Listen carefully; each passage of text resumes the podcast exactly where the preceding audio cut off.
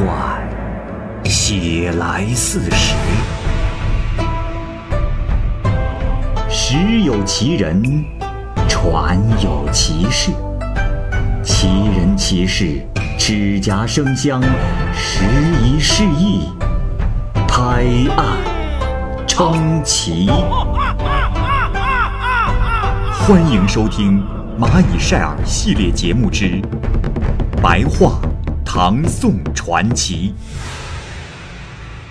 蚂蚁播讲。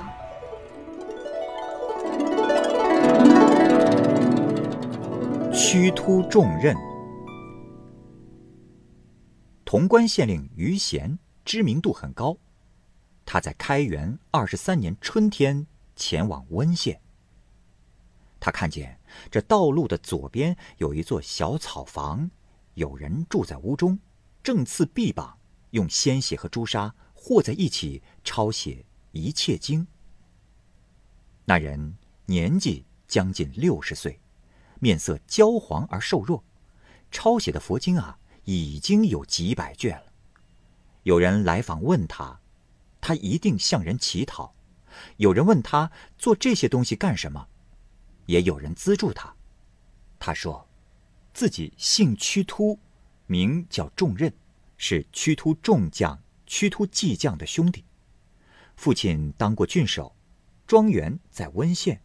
父亲呢，只有重任一个儿子，所以非常的溺爱，从小就为所欲为。这重任啊，从小就不喜欢读书，只以赌博打猎为营生。父亲死的时候，这家中有几十个仆人，几百万钱财，庄园宅地很多。可是，重任大肆赏赐美女，荒唐的饮酒赌博，就把家财给变卖将尽。几年的功夫，家产就败光了，只有温县的庄园还在。重任就卖掉了田地，拆卖房屋，又给卖了个精光。最后啊，只有。庄园内的一座堂屋还在，男仆女仆就都没有了，家中贫困也无计可施。众人就在堂屋内挖开地面，埋下了几口大缸，贮藏着牛肉马肉的。众人的力气很大，他有个仆人叫做电贺多，也是力敌数十人。每到黄昏以后啊，他就和仆人电贺多出去盗窃牛马，盗窃的地点一定。在五十里以外，若是遇到牛，就抓着两只牛角，把牛翻过来背在背上；遇到马、驴等，就用绳索套住他们的脖颈，也翻过来背在背上。等到家以后，就把他们扔在地上。等到牛马死后，他们就剥下皮，把皮和骨头放在屋后的大坑里或烧掉，而把肉啊就贮藏在地下的大缸内。白天，重任就让仆人到城内的市场上去卖肉，以换回米来吃。就这样过了十多年。因为他盗窃的地点都是离家很远的地方，所以一直没有人怀疑他们是盗贼。而重任的性格比较的豪放，喜欢杀生，所住的地方弓箭、罗网、叉子、弹丸等装满了一屋子，杀害的飞禽走兽更是不计其数。但凡是众人能看到的，就没有能够保住性命的，甚至就是刺猬也都用泥裹着烧，等到快烧熟的时候，把泥去掉，刺猬的皮和刺就随着泥一起脱落，剩下的肉就拿来吃了。这种残酷的情形一直延续着。到了后来，仆人电荷多死了，过了一个多月啊，这重任也是暴病而亡，可是身体。还有余温。奶妈年纪已经很老了，就守着重任没有埋葬。不久，这重任就又活了过来。活过来之后，重任讲述了一段传奇的经历。重任被抓去的时候，与奴仆一起接受审问。他们来到一座大院，有厅堂十多间，有判官六人，每人占据两间客厅。审问重任的厅堂在最西头，判官不在。小丽就让重任站在堂下。不大一会儿，判官就回来了。这判官就是重任的姑父，运州司马张安。他看见重任是大为的惊讶，于是就把重任领到了台阶上，对他说：“重任呐，你，哎呀，你在世间作恶多端，杀害了畜生千万头，今天忽然来到这儿，你让我如何拯救你呀？”重任是特别的恐惧，叩头哀求。判官这时说：“哎，你且稍等，我去与各位判官商议商议。”他就与各位判官说：“呃，呵 呵呃，各位呀，我的妻侄儿屈突重任，犯罪无数，哎，今天召他来审问，呃，只是他的阳寿还没有尽。”哎我想放他回去，哎，又恐怕他杀害的畜生不答应，呃，就想问问各位，呃，如何可以开一条生路，放他回去呀？啊！这时，各位判官建议召来懂得法律的人问问。这时，就有个懂得法律的人来了，他穿着绿色的衣服，低头弯腰，小心恭敬的站在那里。判官问道：“哦，你来的正好，呃，我且问你，呃，我要想放一个罪人，可有门路啊？”就把屈突重任的事情全都告诉了他。懂得法律的人说：“大人，呃，只有一条路可以放他出去，只是此事还得被杀的畜生们答应啊。”判官又问。哦，这是为何呀？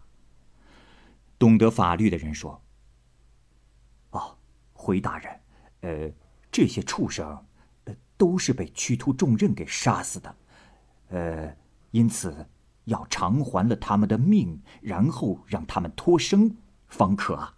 呃，不如这样，先把他们都召集来，就诱骗他们说，屈突重任现在已被抓到。”你们可以喝他的血，然后去脱生了。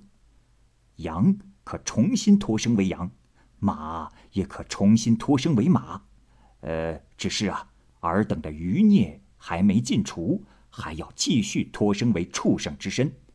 呃，假使屈突众人重新脱生为人，还是照样会再次吃你们，你们罪孽的报应就会没完没了。呃，假使。让屈突众人还阳，那么他可为你们求福，使你们脱离畜生的恶果，都脱生为人身，就再也不被人所杀害，这样岂不更好？小的以为，这众畜生若是听说能脱生为人身，一定会高兴，这样方可把屈突重任放生啊。可是如果畜生们仍然不答应，那可就没有办法了。于是，就把屈突重任锁在了厅堂的前房，然后呢，把他所杀害的畜生全部都召来。判官的庭院有一百亩那么大，而重任所杀死的那些生灵，把院子是塞得满满当当。牛马驴骡、猪羊张鹿、野鸡、兔子，甚至刺猬、飞鸟，共有几万头。他们都叫嚷着问：“召我们来干什么？”判官这时说：“诸位莫吵，杀害你们的屈突重任已被抓住。”畜生们就咆哮大怒，有的腾跃，有的振翅，有的踢，有的踏，都大叫着：“何时还我们的血债？”畜生们群情激愤，猪羊的身体变大，与牛马一样高。牛马也比平时的身形增大了一倍，判官这时就派懂得法律的人进来，对他们说明了利害关系。畜生们听说日后有机会脱生为人，就非常的高兴，形体又恢复如故，于是就把他们赶到了原来的驻地，这才把重任给带了出来。这时，有两名狱卒。手中拿着皮袋子和圆木棒到来，就把重任装到了皮袋子里，并且用圆木棒敲打。重任身上的血液都从皮带的孔中流了出来，洒在地上。不大一会儿，这血液就到达了台阶，约有三尺深。然后呢，就把重刃连同皮带一起扔到了房中去，又把门上的锁。这时又召来了众畜生，他们愤怒地说：“这下可真是大快人心啊！逆贼杀害了我们，现在我们就喝他的血。”于是。走兽连同飞鸟都来喝那些血，血一会儿就喝干净了，甚至地上的残血都被舔去，直到庭院中露出了地面才停止。在喝血的时候啊，畜生们怒气很盛，身体都长大了好几倍，还痛骂个不停。到了喝完了血，懂得法律的人又告诉他们说：“呃，诸位，听我说，如今。”你们已经得到了他欠下的血债，现在要放还屈突重任还阳，让他为诸位求福，使你们脱生为人身。众畜生听说之后都很是高兴，便各自恢复原形，离开了。然后判官让人从皮袋子中把重任放了出来，重任的身体同原来一样。判官这时对他说：“重任呐，你已经受到了报应，就回去努力修福吧。你自取身上的血，抄写一切经，此罪就会尽除。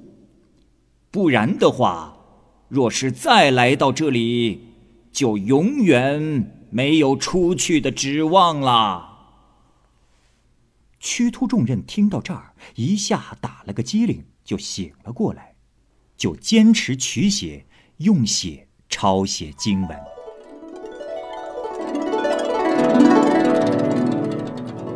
苏无名，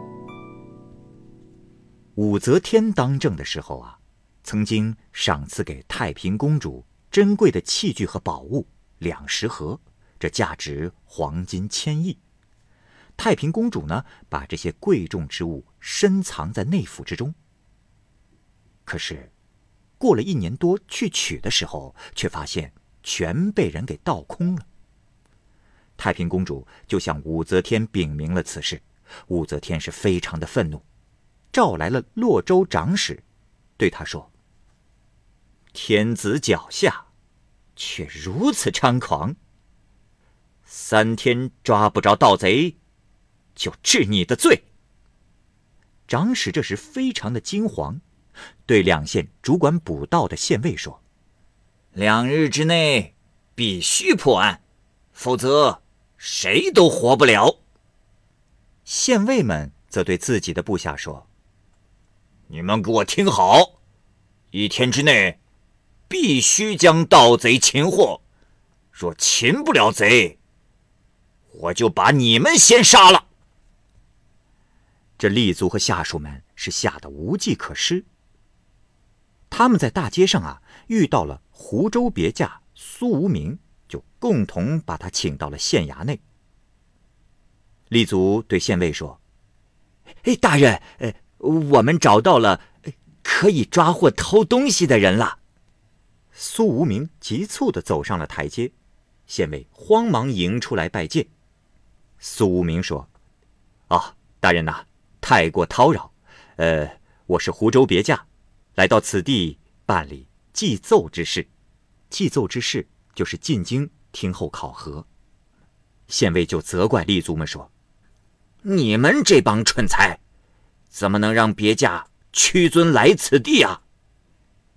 苏无名则笑着说：“嘿，大人，勿要对吏卒们发怒，我来此地是有原因的。”我苏无名历来做官所到之处，以捉拿隐藏着的坏人最为有名。这盗窃者到了我的面前，是没有一个能逃得过去的。可能是这些吏卒们早就听说过此事，所以才把我叫来，是希望我帮助他们解决目前的困难吧？啊！县尉听到如此说，很是高兴，就请他说出捉贼的方法。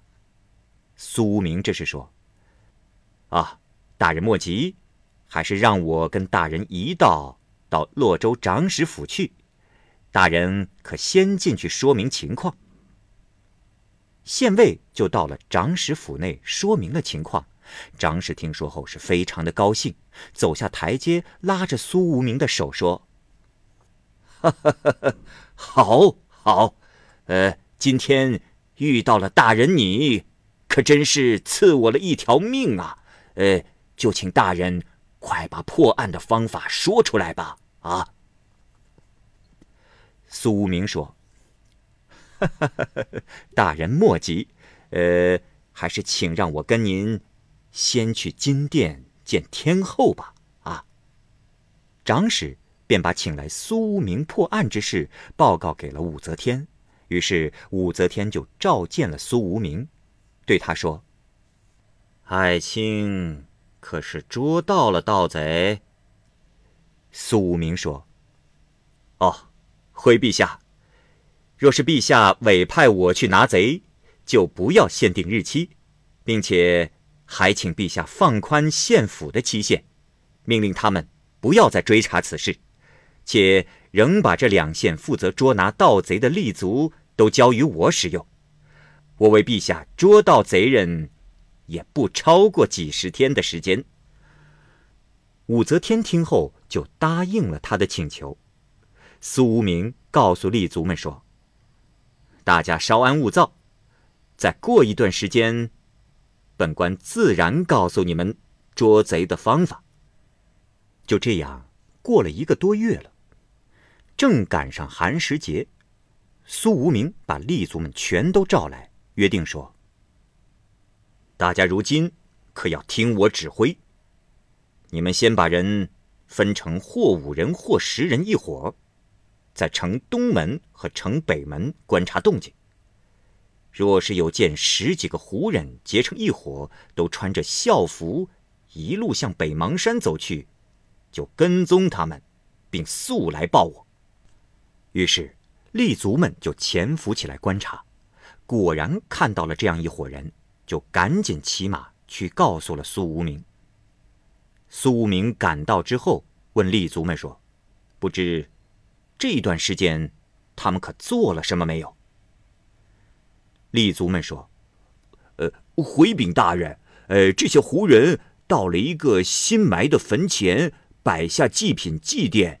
呃，只是他们虽然哭声不止，却没有半点悲哀。呃，待祭品撤掉之后，就在坟墓旁边来回的观察，还相视而笑。呃，小的们。”觉得莫名其妙啊！这时，苏无名高兴地说：“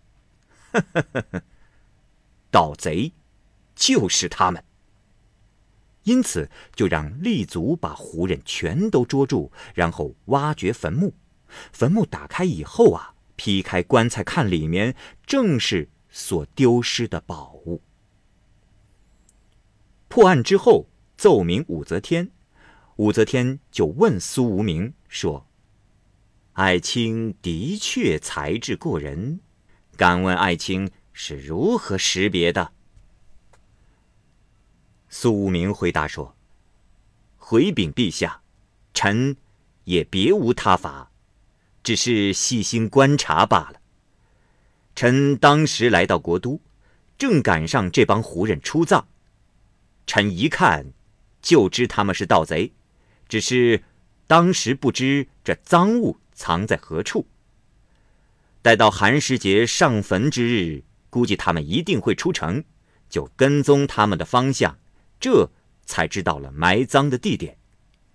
这群盗贼摆上祭奠之物，哭声却不悲哀，说明他们所埋的不是人。而祭奠完毕，又绕着坟墓相视而笑，这高兴的。定是坟墓没有被损坏。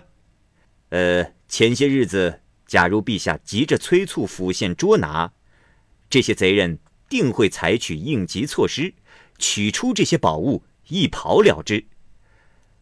而臣想用缓兵之计，使他们思想松懈，就定会露出马脚。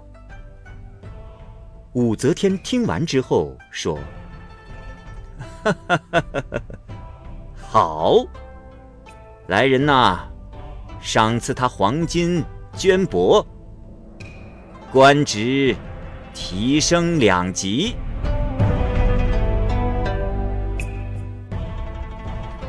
好，这个故事就先讲到这儿。欢迎您继续关注《蚂蚁晒尔》系列故事《白话唐宋传奇》。感谢您的收听，我是蚂蚁。